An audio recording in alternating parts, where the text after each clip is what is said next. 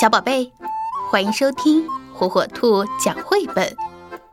今天，火火兔要给小朋友们讲的绘本故事，名字叫《北极的神秘礼物》。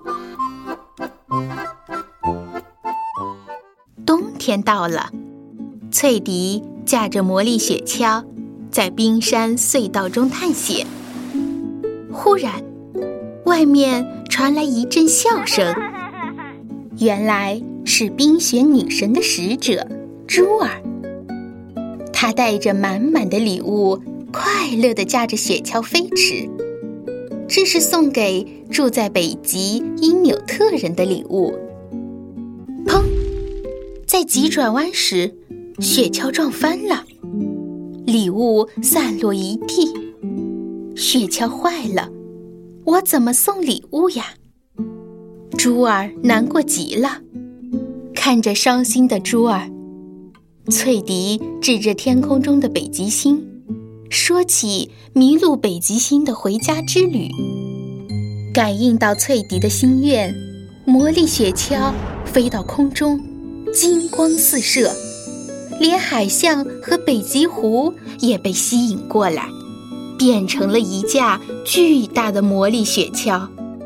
魔力雪橇载着翠迪和大家，迎着风雪，继续向北极中心前进。忽然，一条冰河挡住了去路，大家正在着急。魔力雪橇再次旋转，变成一架魔幻滑梯。翠迪和伙伴们登上滑梯，嗖的一下，滑到冰河对岸。北极中心到了，所有的人正忙着为迎接神秘礼物做准备。珠儿和翠迪来到大家中间，把礼物送给人们。大家非常期待夜晚的到来。冰雪女神到底会送什么礼物呢？啊，是晶莹剔透的光明之石。极光从光明之石中射出。随风飘动，有时像一团火焰，有时像孔雀开屏。美丽的极光交相辉映，色彩缤纷。